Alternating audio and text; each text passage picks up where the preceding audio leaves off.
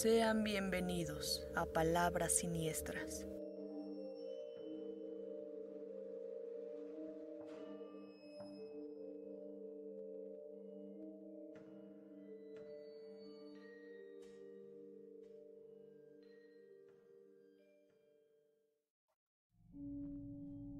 Buenas noches, sean todos ustedes bienvenidos y acompáñenos a escuchar Palabras Siniestras. Mi nombre es Dama de Menzi y esta noche está conmigo mi compañero a quien nombraremos Don Angustia. ¿Qué tal? ¿Cómo estás?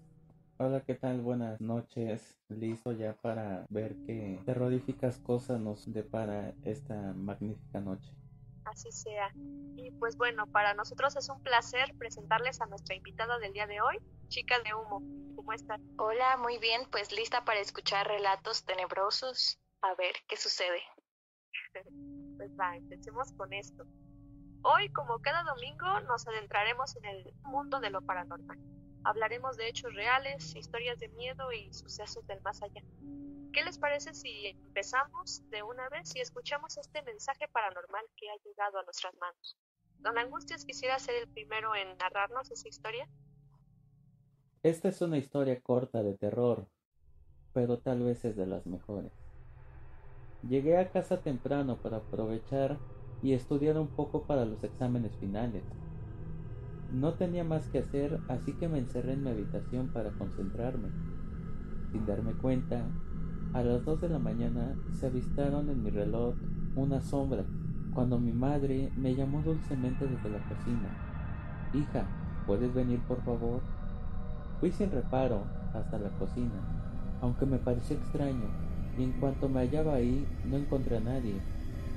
En cambio escuché la misma voz, pero de mi madre que estaba junto a mí, que me decía, no te muevas, hija. Yo también la escuché. Ay, qué fuerte. Pues no sé si a ustedes les haya sucedido algo parecido. No, y la verdad no quiero. en verdad, qué macabro. Eh, en lo personal a mí sí me ha sucedido cosas así. Que te hablen y que no esté ahí nadie. Eh, sí, escuchar voces que te llaman o cosas así, muchas veces es como de, güey, no he visto a esa persona en años o esa persona no está en la casa. A mí me sucede algo, por ejemplo, en las noches, escucho que alguien grita mi nombre. O sea, me sucede una vez de vez en cuando yo despierto, o sea, estoy dormido y me doy cuenta que pues nadie me está hablando, que todos están dormidos. No sé si estoy loca o si es algo paranormal, pero sí asusta eso. Qué fuerte, ¿no? Creo que hay personas como que atraen más esa vibra. Eh, la siguiente historia que vamos a contarles ahora llega a nuestras manos. Bueno, ¿qué tal su chica de humo? Sea quien se las comparte. Claro que sí. ¿Están listos para escuchar una historia que puede ser una leyenda urbana de cualquier pueblo en realidad. Se titula Lo que las ánimas decidieron y cuenta la historia de cinco jóvenes, todos fanáticos del ocultismo, nigromancia y las artes oscuras de la magia. Se encontraban en camino a una iglesia que había sido abandonada hace más de 120 años. En la misma, los jóvenes tenían pensado realizar rituales para su propio entretenimiento y practicar, pues los cinco eran novatos en ese oficio. Una vez en el lugar, tomaron una mesa, y dichos los versos de inicio, comenzaron con una sesión que parecía no salir muy bien, pues ningún ánima tenía interés en manifestarse. Por lo tanto, uno de los jóvenes tuvo una idea. Si hay alguien en este lugar que los moleste, toquen tres veces la puerta. Al escuchar los tres toques fúnebres en la entrada, el joven preguntó titubeante los nombres de las personas que causaban incomodidad en las almas torturadas de aquel recinto. En eso, las sillas de dos de los jóvenes se dieron al mismo tiempo, solo para dar a entender que ellos eran los destinados a irse. Con esmero y terror, los jóvenes salieron disparados por la puerta. Corrieron hasta que la iglesia se volvió diminuta a la distancia pero para cuando estaban a punto de tranquilizarse, escucharon el estruendo de la iglesia derrumbándose a sus espaldas. Wow. A mi punto de vista, creo que deberíamos tener mucho respeto por ese tipo de temas porque si no se tiene el conocimiento, la experiencia o si lo haces solo por burlarte o por ver qué pasa, suelen suceder este tipo de cosas. Siento yo. No, es en realidad un tema bastante delicado y creo que este tipo de invocaciones y de ceremonias únicamente deberían realizarse pues por profesionales o por practicantes ya de bastante tiempo, estudiados sobre todo porque pues no sabemos qué clase de seres, de entes estemos llamando y pues en realidad no sabemos cómo manejar estas situaciones, ¿no? Bueno, eh, yo tengo conocimiento de que esta leyenda o esta historia es de Peña de Bernal. Me encanta, sí. Eh, se supone que en Peña de Bernal incluso hay hasta un altar o capilla, algo así, eh, dedicado especialmente a las ánimas. Eh, entonces, si no mal recuerdo, esa es, esta leyenda es de, de, ese pueblo, originaria de ese pueblo mágico, de allá por la zona de Querétaro. Y pues sí, es extraña la situación y estoy de acuerdo con la chica de humo. Eso solamente lo debe hacer alguien profesional y pues si se puede evitar mejor, ahí pues no hay que buscarle tres pies al gato. ¿Qué les parece si ahora nos vamos dentro del video que queremos compartirles el día de hoy? Este video se llama El perturbador caso de Ricardo. Y pues bueno, queremos saber sus opiniones. Don Angustias está a favor de que estos sucesos, estos movimientos son reales, son auténticos casos de acciones paranormales. Y Chica de Humo cree que son falsos, al igual que yo. Entonces, pues vamos a empezar con este pequeño debate. ¿Quisieras empezar, don Angustias? Bueno, como parte de la minoría, agradezco que me permitan empezar. Para poner un poco en contexto, en este video podemos observar como un chico al estar platicando con su pareja graba sin querer una sombra, un ente que se asoma hacia su habitación y conforme a eso eh, le empiezan a suceder más cosas, se empieza a, a platicar con gente de la familia que ha vivido dentro de esa casa, que en esa casa han vivido generaciones. Y yo creo que el video es real, ponerlo en contexto porque en la primera imagen o en la primera parte que es donde se aparece la sombra es real. No se puede notar al menos un corte de edición eh, ahora dentro de, de la sombra eh, donde se aparece la sombra en la parte de atrás hay un espejo y no se ve como si, una persona se hubiera sido la que se hubiera reflejado o se hubiera asomado eh, en el espejo se habría visto pero no. Y de ahí pues en adelante las situaciones en muchas ocasiones son situaciones que le pasan a la gente común. Desafortunadamente estamos acostumbrados a que si es algo paranormal debe de existir mínimo 700 mil gritos, se deben de caer 300 cosas, debe de existir mucha gente asustada y realmente no lo decíamos en la emisión anterior. Los entes, seres astrales de otro tiempo, eh, se manejan diferente todo depende muchas veces de las energías, la carga de energía si es más negativa que otros. Y bueno, en mi particular punto de vista yo creo que es cierto que realmente eh, Ricardo tuvo la oportunidad de grabar algo excepcional, aunque no es muy claro, algo hay dentro de su casa porque sus reacciones son muy reales, no son tan exageradas de que por aquí sucede algo y sale gritando y corre y desnuda y no, o sea, el, el chico trata de tomarlo con pues el mayor valor posible, trata de, de ser lo más correcto y, y pues tiene muchísimo valor porque yo me pregunto a alguno de nosotros en caso de vivir una situación así eh, sin saber si es real o no eh, haríamos lo mismo de irnos a, buscar, a ver qué es lo que está pasando. Yo creo que muchos podrían terminar abajo de las cobijas rezando, aunque en su vida hayan pisado una iglesia. Entonces esas pueden ser mis, pues mis anotaciones para decir que este video es real. Yo creo que el principal hecho es que el tipo simplemente dijo yo no quiero que me hagan viral o no, yo simplemente quiero que mi familia me crea que pues no estoy loco, que esto está pasando y que pues deberíamos de hacer algo porque en esta casa hay algo o alguien y pues eso no está bien. Chica de humo, ¿quisieras agregar algo? Bien, pues desde mi punto de vista, justamente por eso, porque se quedó, me parece que es algo montado.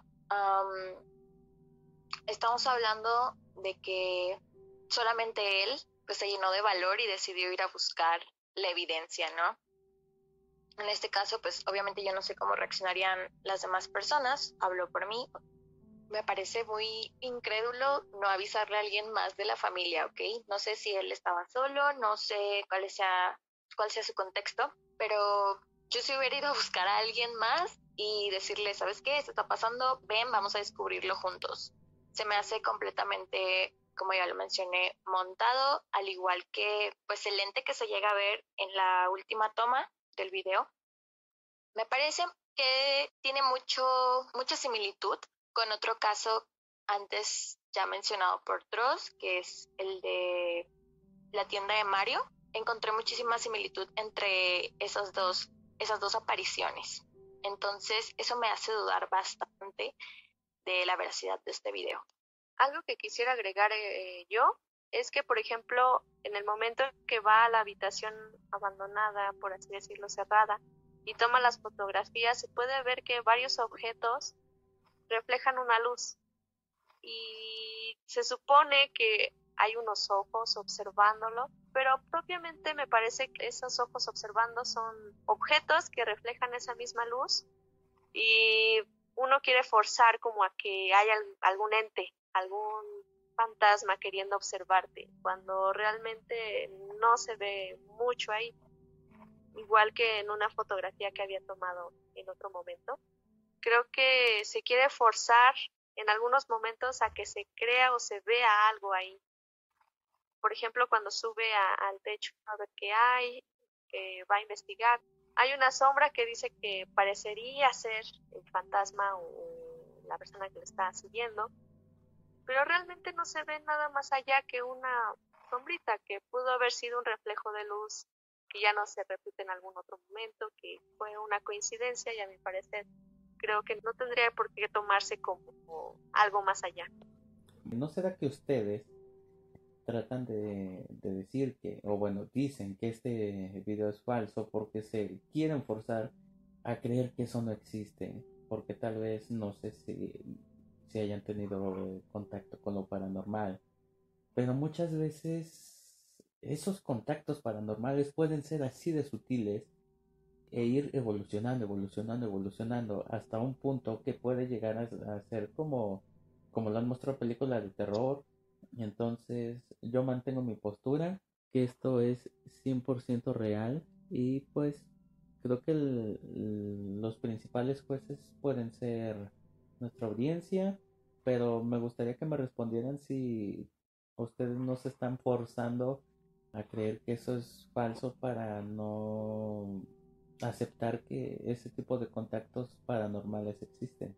En lo personal, como creadora de contenido, yo estoy viendo que el chico, pues, en realidad notó que tenía ahí una oportunidad de llamar la atención, una oportunidad de tener audiencia y pues simplemente decidió explotarlo, creando toda esta serie de historias, toda esta serie de fotografías y pues me parece simplemente una historia bien planeada. Sí, para mí también no es algo que yo crea que me estoy forzando a creer, sino que simplemente al ver fotografías así como las está tomando y como, como las está mostrando, a veces se me hace un poco forzado a que quieras creer que hay algo ahí. A final de cuentas, como dices tú, nuestra audiencia será quien decida. Igual les dejamos el, el video para que lo, lo chequen y a lo mejor pueden observar algo más que nosotros no hayamos notado. Don Angustias, ¿nos quieres decir qué sigue en nuestra programación?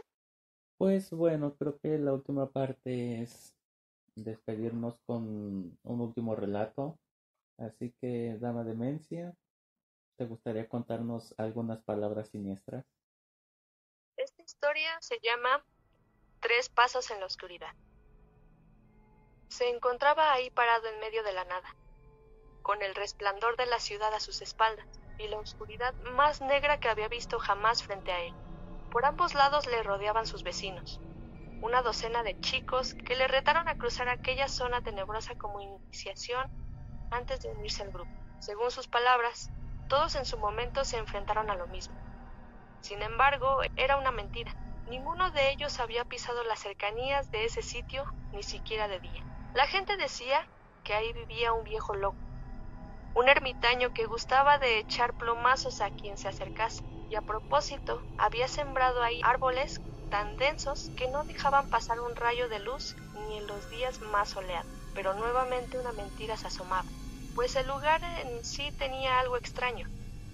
La pesadez se posaba sobre los hombros tan solo al acercarse. La sensación de ser acechado y el miedo, el miedo que se sentía no era de este mundo. El chico nuevo estaba exento de estas historias, pero no del efecto que provocaba aquel oscuro lugar, en el cual solo tenía que adentrarse tres pasos para obtener reconocimiento y aprobación de las personas que formaban su mundo entonces. Solo tres pasos para demostrar su valía. Solo tres simples pasos dentro de la oscuridad profunda. Pero no hubo oportunidad de que diera solo uno. Una súbita y agitada respiración los puso en alerta. Después solo gritos, gritos y gritos llenos de terror que se fueron ahogando en la oscuridad. Vaya, yo creo que una de las cosas más difíciles es caminar en la oscuridad. Sí, yo creo que sí. Pero me parecía muy curioso que por querer impresionar a otra gente llegamos a hacer cosas que ponen en riesgo nuestra vida, nuestra nuestra integridad más que nada. Qué fuerte. Solo tres pasos. Pero al final de cuentas no puedo dar ni, ni uno. muchas veces estamos a menos de un paso que nuestra vida cambie. Pues creo que fueron tres historias muy interesantes, al igual que el debate que tuvimos hace un rato. Creo que es hora de despedirnos, hora de cerrar esta transmisión. Quisiera agradecerle a, a ustedes dos, Don Angustia, Chica de Humo, por habernos acompañado en esta transmisión. Pues muchas gracias a Don Angustias y a Dama Demencia por haberme invitado a su podcast, a su programa. En verdad disfruté mucho estar con ustedes y pues un saludo para toda su audiencia, para todos los que los escuchan. En realidad apóyenlos, tienen muchísimo talento y pues muchas gracias. Éxito en su proyecto, chicos. Muchas gracias. Don Angustias, ¿algo que quieras agregar? Nada, simplemente gracias por soportarnos y escucharnos y nos veremos la próxima semana con más palabras siniestras.